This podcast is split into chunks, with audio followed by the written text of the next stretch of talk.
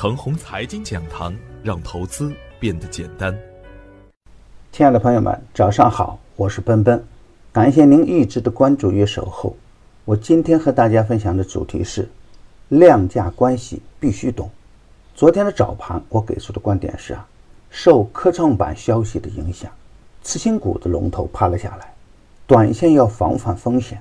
科资源短线涨得太多了，不能追着干。强势回调的稀土、人工智能、刚刚启动的创投概念。可以成为短线的重点，特别是创投概念。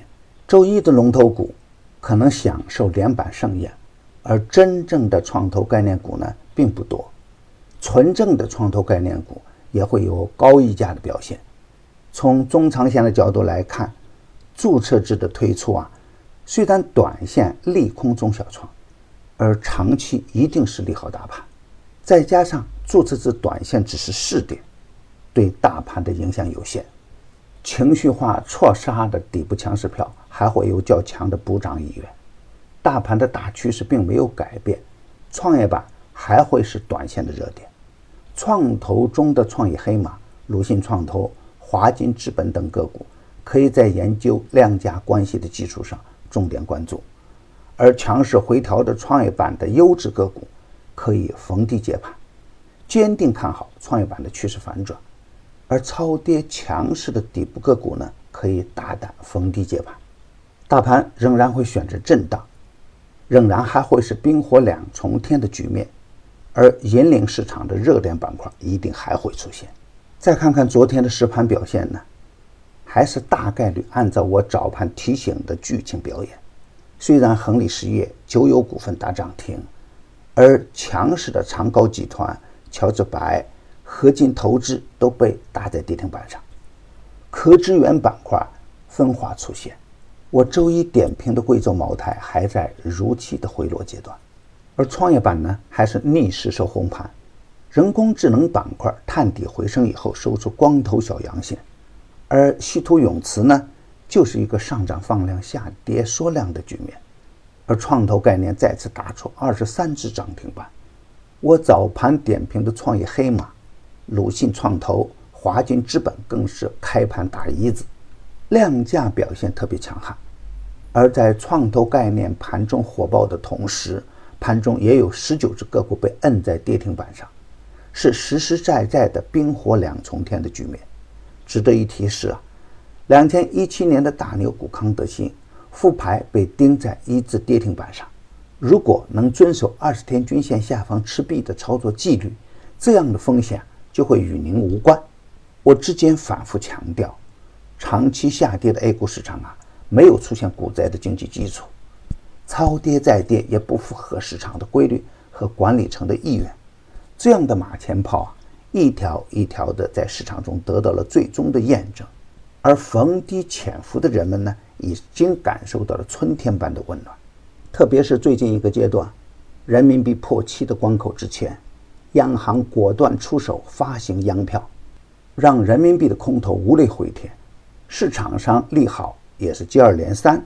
进口商品博览会、自贸区、国资驰援、企业回购等等，利好不断，风口不断。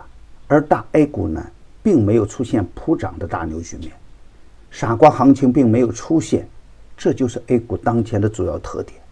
同时证券，有的个股啊接近翻倍。而有的个股呢还在摸底，同时可资源，有的涨停板，有的跌停板。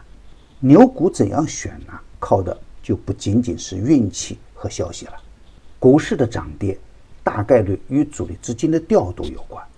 主力资金布局完成的个股，才能真正做到一飞冲天。而所有的资金都改变不了资金的本质属性，那就是赚钱。赚了锁定了才是真钱。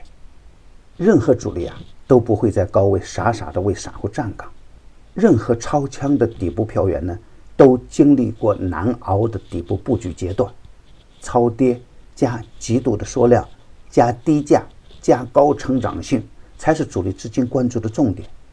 而主力呢，一定不会拿量能来骗人，在底部啊，成交量是主力资金用真金白银书写出来的交易密码，而高位的放量呢？